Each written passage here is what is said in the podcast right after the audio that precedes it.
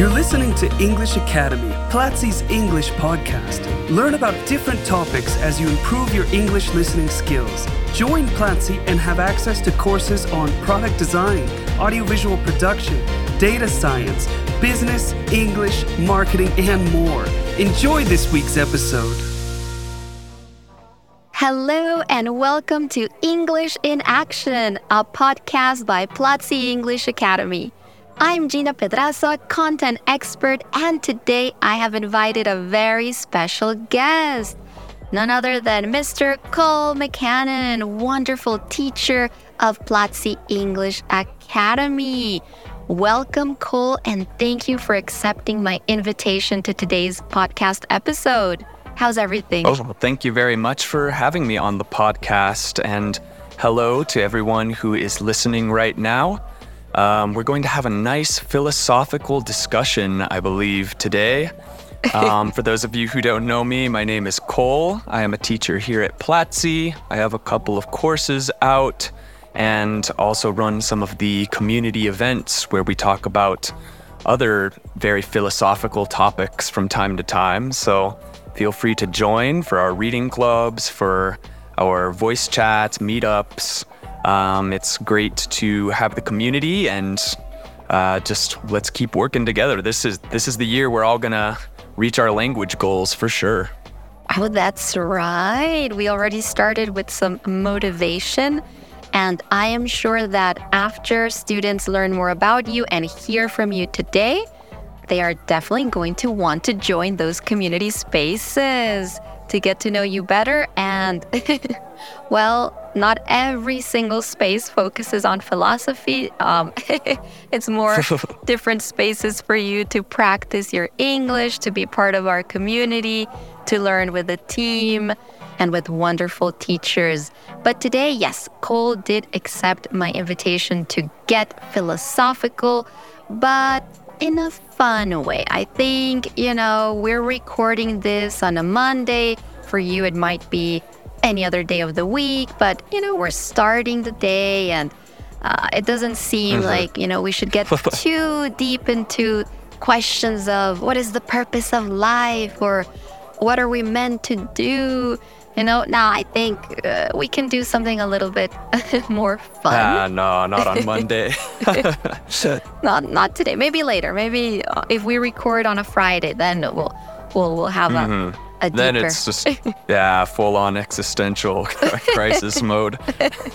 that's right. That's right. but today, now we're in a good mood, and we want to keep it light and fun, and also ask questions that might leave you as a listener hmm, wondering how would I answer this? Or what does this mean? Because you're going to see we have a variety of fun philosophical questions. And so the first question that I want to ask you is related to food because I love eating and I may or may not be hungry right now. Um, but I want to ask about food. And this is something that I think we'll have an interesting answer. I don't know. Let's see. Cole, what's the difference between a light meal and a large snack? So, a meal, we might think of like breakfast, mm. lunch, or dinner.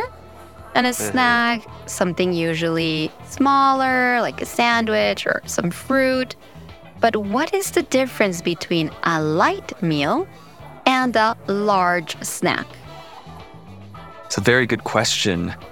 I think a meal tends to be a little bit more, there's like more intention to it, I'd say. Yeah. So maybe you're going to eat like a meal at certain times of the day, like breakfast, lunch, dinner type of vibe.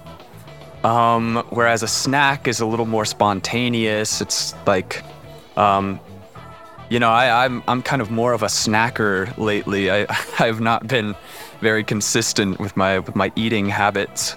So um, so it's kind of more like a spontaneous thing, you know. You you eat like your large snack um, while you're um, just you know, I tend to snack just kind of when I walk past the kitchen. I look o- over there and I'm like, oh man, it's time to eat. Like I haven't I haven't done that for a little while, and Yeah, so that, I think that would probably be the difference for me. What would you say is the difference uh, between a light meal and a large snack?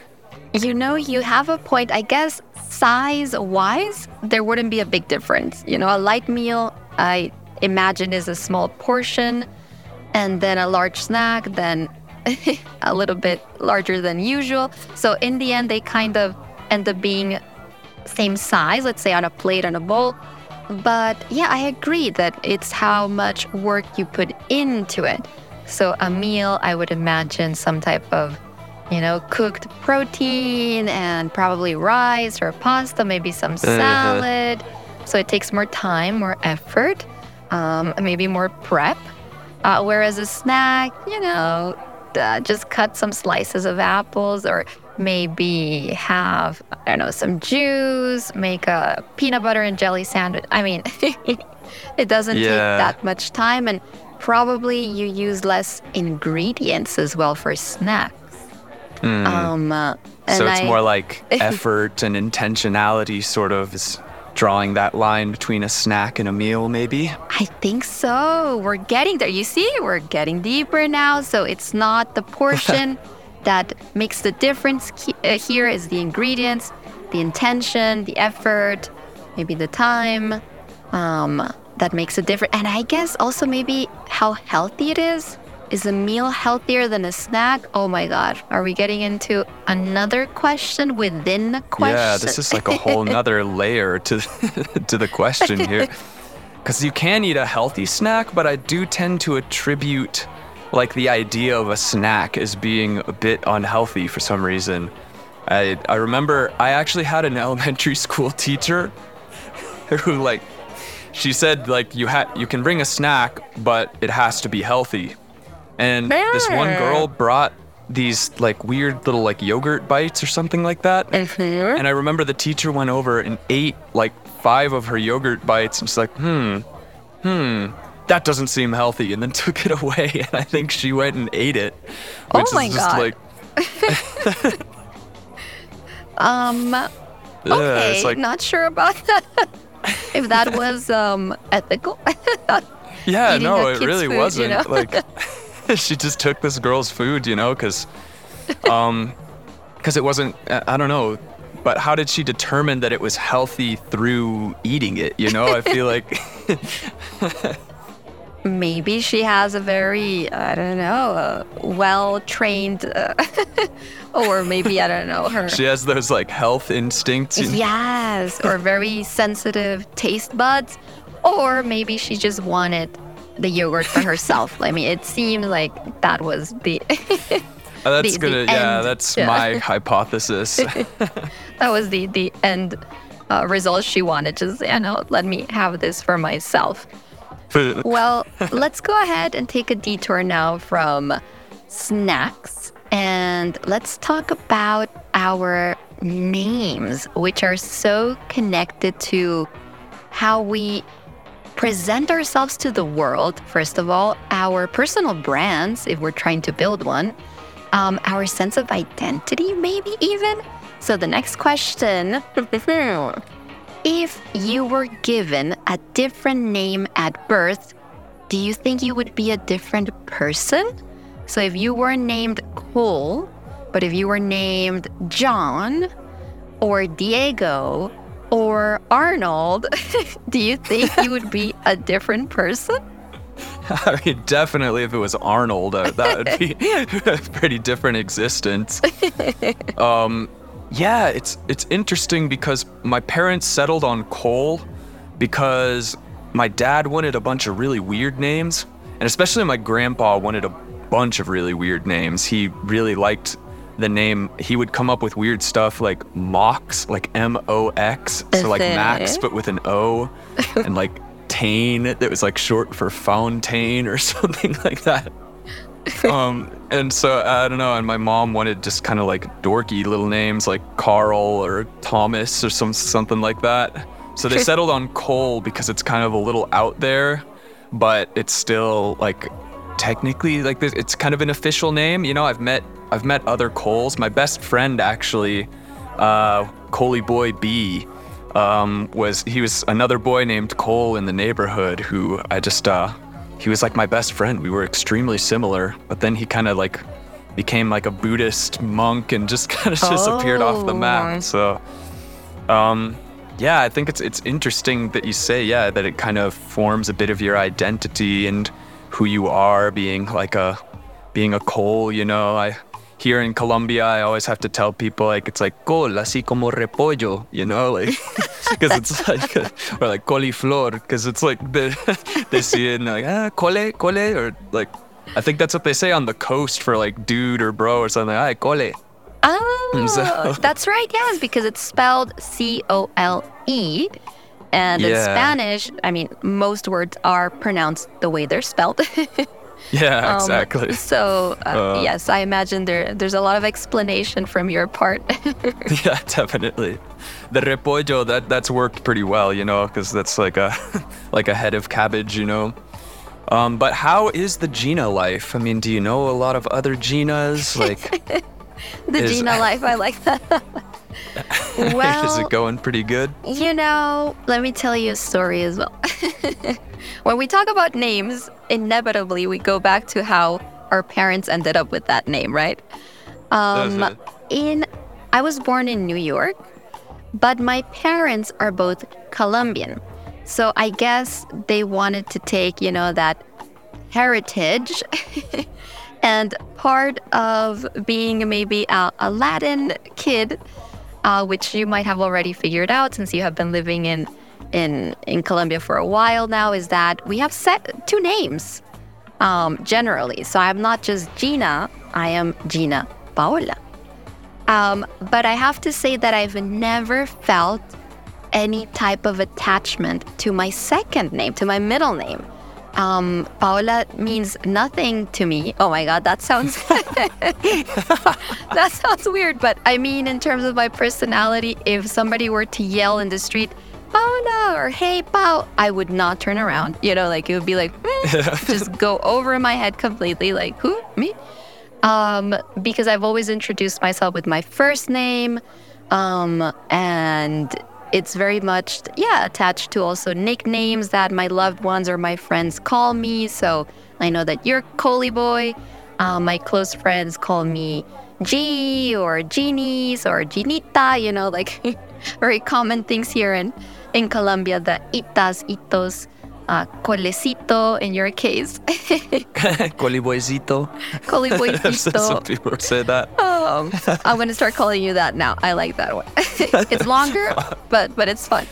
It's yeah, it's worth it though. It's you know? worth Put it. some cito at the end. Yeah. So so sometimes I think, hmm, what if I had gone with Paola? Because I know, for example, uh, one of my sisters goes by her second name um, and friends who also prefer their, their middle names or second names. So I was thinking, hmm, what if I went by Paola? How would my life be different? Would my personality be different if instead of G, I was Pao?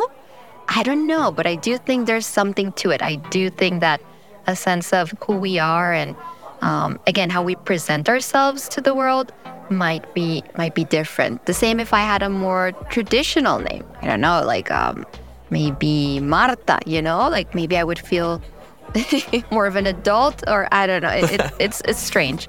Like and Maria Angelica Herrera Hernandez. For example, yeah. Wow, that's a very proper name. I feel like I need to live up to it, you know, like be classier and yeah. because it sounds like a strong name, you know. So yeah, I yeah, it might affect it.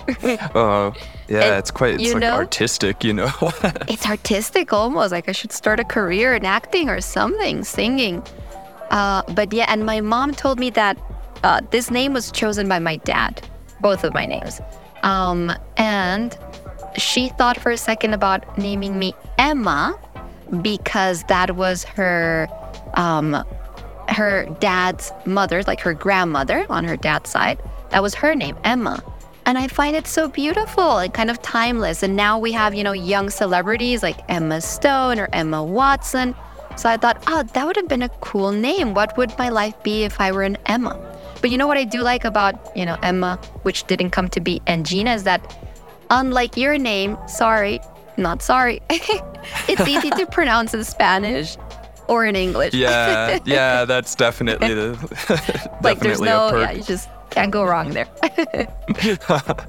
yeah, no, it's like a daily. It's just like a daily meme that keeps repeating itself. You know, the whole, uh, uh, Uber, uh, call, call, call, call. and then some people were writing it uh, like cool, like C O U L. Oh, um, okay, yeah, because it sounds like the cool. Yes, yes, I, I can yeah, see. Yeah, I can yeah, see that definitely. happening for you.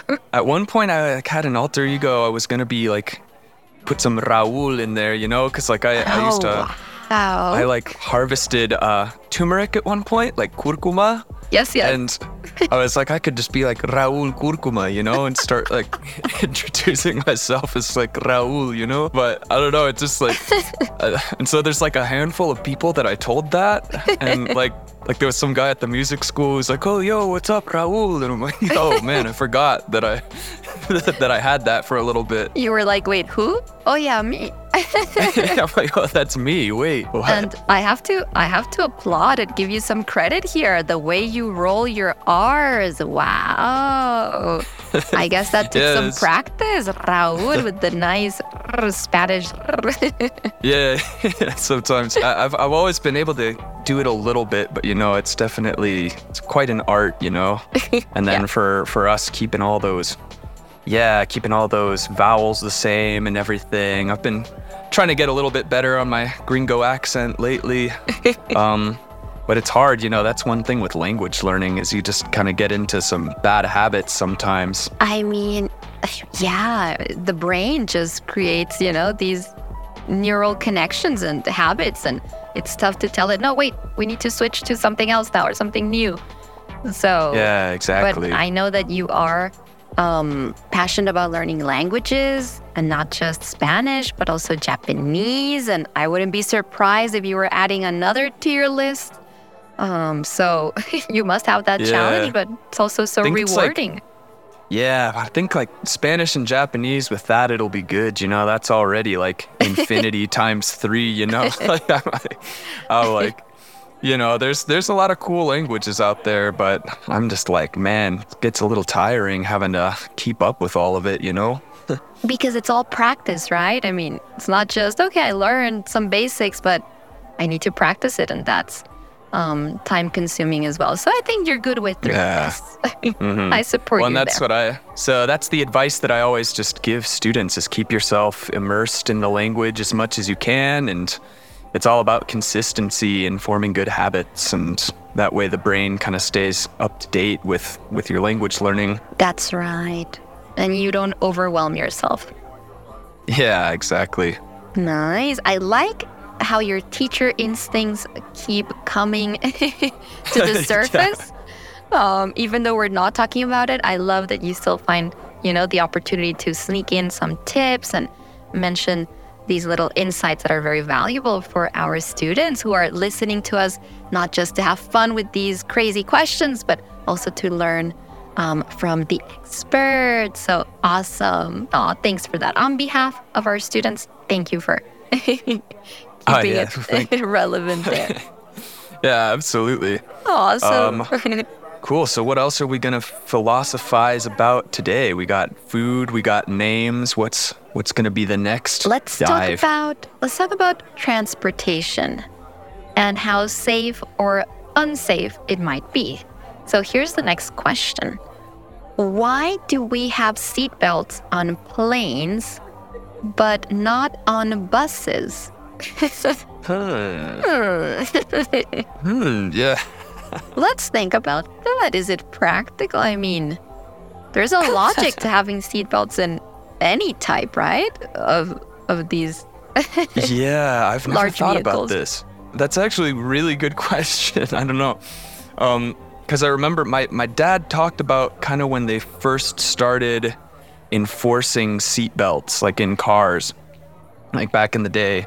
And he said all all these like, you know, his parents' generation. He said he had like his grandpa would be like, oh man, now the government's telling me what to do, kind of thing. and, like he would like pretend to wear his seatbelt, like he'd like put it so that it looked like he was wearing it, so that they couldn't like get angry at him. And but he wouldn't actually be wearing it. And my dad just said, like, that is the dumbest thing I've ever seen. Like, can't you just like put on the seatbelt? Like, is it really that? But now that I'm thinking about it, it's like, yeah, I mean, if we're not gonna wear them on buses, then I mean, yeah, what, what's all the fuss about? You know, like, why didn't they ever like enforce anything like that on public transit? It's, it's actually a very interesting question. And if you think about it, I mean, according to the statistics that we hear about, um, planes are safer, right, than uh, cars, motorcycles, or buses. Like there are fewer accidents reported on a yearly basis, or mortality rate is lower on planes than on land transportation. So wouldn't it make more sense to wear the seatbelts on the road? Um, and just the amount of passengers that a bus can hold. I mean, still a large number, a lot of lives at risk there the driver has one, but it's the only person on the bus that has a seatbelt, the driver. So, hmm, makes you think about the it. The airplane seatbelt kind of makes me laugh. I don't know why. It's just kind of like, what? like it won't do much? yeah. Like, yeah, like, like, well, like if the thanks. plane's crashing, I don't, I don't really know what what that what's that all about, man. Oh um, my god, do you think maybe it serves another purpose. Like it won't, I mean, if it crashes, it crashes, but ah, at least if your body. Okay, now we're getting not just philosophical, but also tragic for a moment, just for a moment, and then we'll go back to yeah, like. a little tragedy is all right. A little tragedy on a Monday morning. but do you think that it's to recognize the bodies? Makes it easier because, I mean, in the end, like you said, if it's gonna crash, there's very little you can do. But if you yeah. are Hmm. So if you're like kind there, of yeah, because yeah, because it like keeps you all in one piece or something. Mm-hmm. and it might be easier. Okay, again, we got tragic, but that's my theory now that maybe it's not going to help do much, but it will help in in recognizing, identifying uh, the passengers. Okay, cool. I have another plane-related question for you. Um, and it's why do we get flotation devices when we're on planes, but we don't get a parachute? Wouldn't it make more sense? yeah. I think like yeah, that'd be pretty cool to like parachute out of the plane, but it also might be kind of crazy because you're you you know, you're dealing with some intense wind, you're jumping out of the moving plane. Um but yeah, actually yeah, because if you're going to land in the water, I think it would probably be better to jump out and parachute down, right? I mean, like, why not get both? you know, just to be extra sure, like parachutes yeah, exactly. and flotation yeah. devices. yeah, keep it fresh, you know, like um, that actually sounds like kind of fun, like parachute into like a lake and and then just be floating in the lake afterwards. Like that's a real good customer experience right there. Like these airlines need to figure this out. Oh. A good customer experience. I guess maybe also thinking about it logically. um, we don't have the training required to open a parachute, so it might be just messier and people flying into each other uh, midair. So yeah, it makes sense. I mean, yeah, because it's like all sorts of people too. You know, I mean, there's like, you yeah. know, some people are gonna be more brave. Some people are gonna be like cowardly and freaking out and like you know just mm-hmm. yanking the parachute all over the place and just like spinning out of control it's just gonna be a total nightmare it's you know madness i'm already um, picturing um, it it's like a funny action movie i can see that yeah Yes, yeah. Yeah, so. just chaotic vibes, you know, like some some little kid just like freaking out, like yanking at the parachute and like opening it while they're still inside the plane. Yes, you know what? Yeah, I think we're not going to be hard on airlines. Uh, yeah, we know human nature, so flotation devices are good enough. For now. Yeah, I'm, yeah, I'm cool with that. We're good. Yeah, at least we'll, we'll be floating at the end of the day, you know. Okay, so chilling out, waiting for the rescue party to arrive. Like we're good. Like we're cool. We're good. we're floating. Well, hopefully that never happens, you know. But but yeah, just in case we're we're good. Now, enough um, airplane absolutely. talk and safety, you know, measures. I'm going to ask you something, but first, I want to know do you have any pets? Birds, hamsters, cats, dogs, alligators? I don't know. Um, I currently don't have any pets here with me in Colombia. Uh, my parents back home in Denver, um, they bought a very rambunctious cat last year, and I think it was just what they needed because, you know, they're they're a little bit older. Mm-hmm. You know, they were they seemed a little bit bored in their lives, and that cat has just kind of enriched their lives to a new degree because it's very like rambunctious and kind of like attacks them and oh, stuff. Wow. it's just, just like yeah, it's crazy. Like sprints out and grabs him on the leg and starts back kicking, you know. karate cat or something so, something. yeah, yeah, keeping keeping my keeping my beautiful young parents like youthful with its youthful oh, energy. Pets do do that. Yes, yes, yes. My mom also has a doggy and I have to say uh, she keeps her uh, busy and active and happy. You know, they have these very interesting personalities. Well, they're not people, but you know what I mean. So yeah, yeah, it's weird. it's it's pretty trippy. But they do oh. they do keep us uh, active. I also have a dog, so um, uh, this next question is related to pets. That's why I wanted to know how that works out in in your family if you had them or now that you mention your parents, nice to know. I imagine your parents' cat has a name. My dogs have a name. I mean, usually we give pets names, right? Mm-hmm. to go along, yeah. you know, with with their yeah, absolutely, uh, with their attitude, or just to call them by something, not like, "Hey, you, dog." Now we have names Yo. for them. Yo, get over here. it might be called, I don't know, Sammy or Lucky. Mine is mm-hmm. Bailey. Mm-hmm.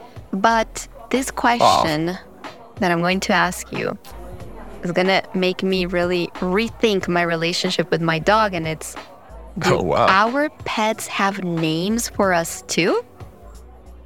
Ooh.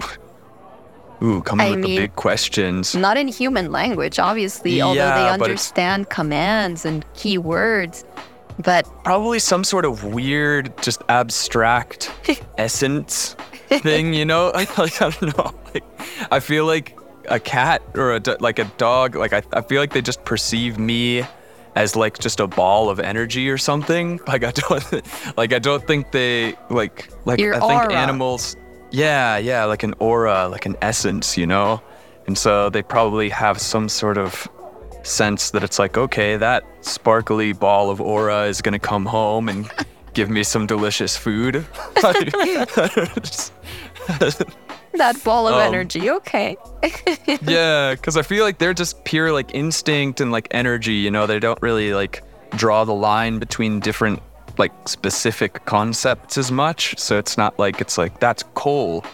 You know, it's more just like there's that essence that that has implications in my life or something like that. I don't know. What do you think? What What do you think your dog names you?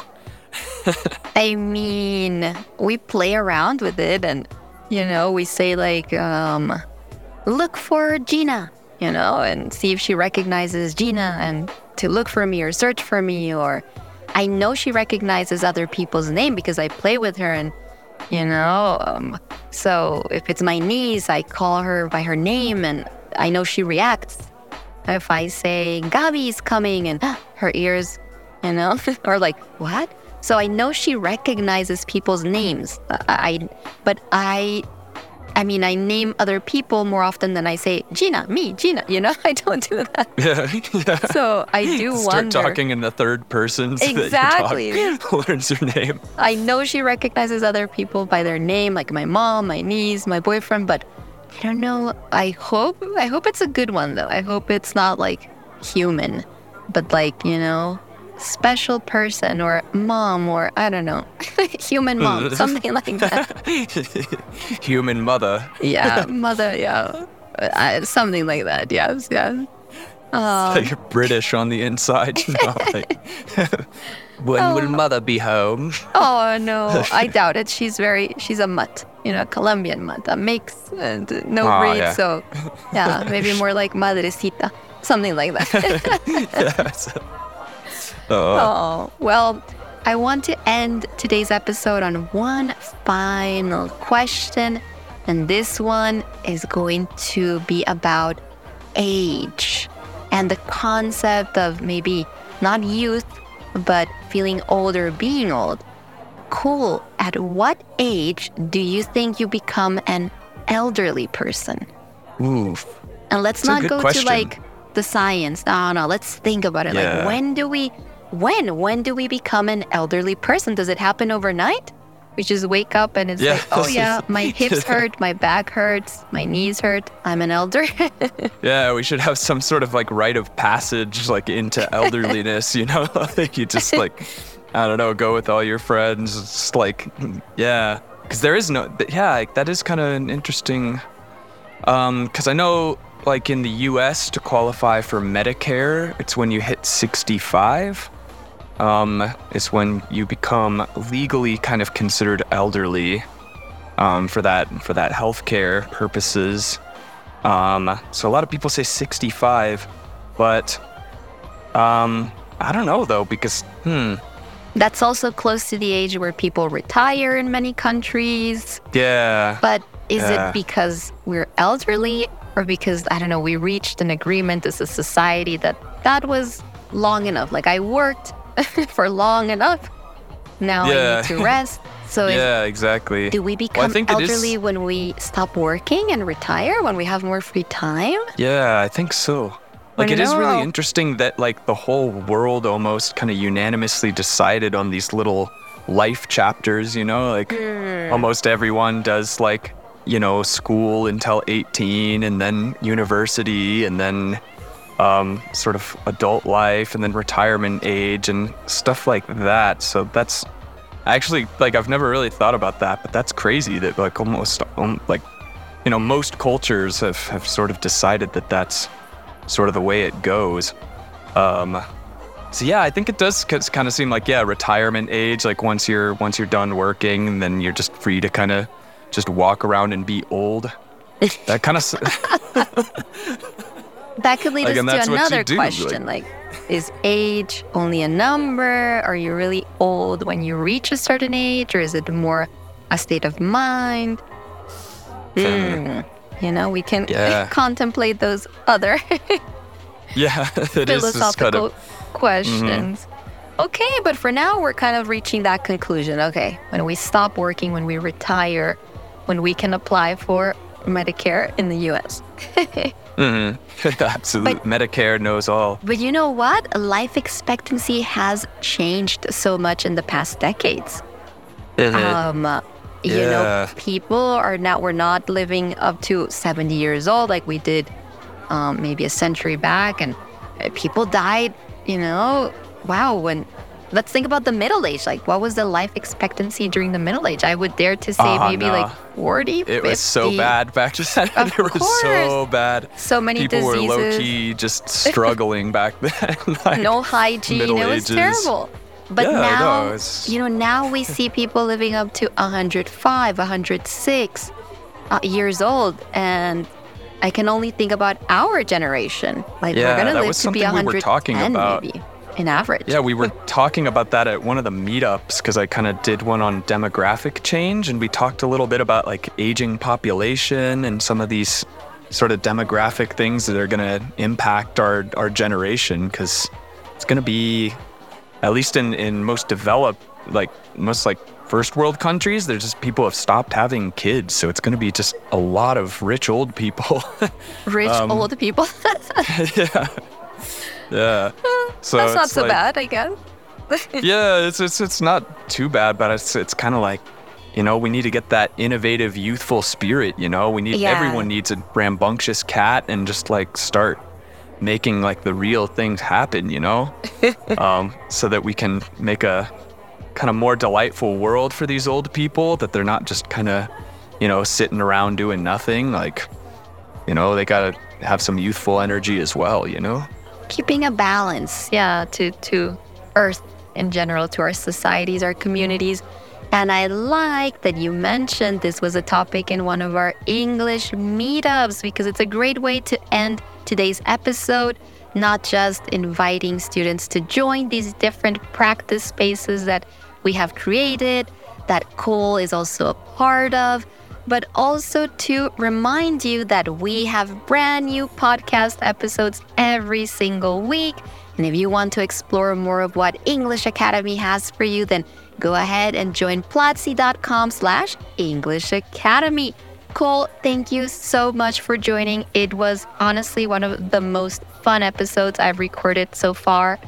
Um, thank, thank you for your insight um, and for sharing as well a bit of your life and your different experiences. Yeah, this is awesome stuff. Uh, we will have to do another because, I mean, there's just there's just a whole world to be talked about. You know, this is, especially with with language learning, it's so crazy because it's like, you know, you have your native language, but then you have a whole nother infinity to explore in different languages and different topics and different philosophical reflections about food and transportation and just like anything is a whole infinity, you know? So we'll have to just uh, keep flowing with the vibes, the, the infinity podcast English vibes, I guess. to infinity and beyond. oh, yeah. Word. Mic drop. Thank you for joining and thank you for listening. We will see you in a new episode next week. Bye, everyone. Bye, Cole. Bye, everyone. Have a very uh, fruitful week with your English studying, and we will see you next time.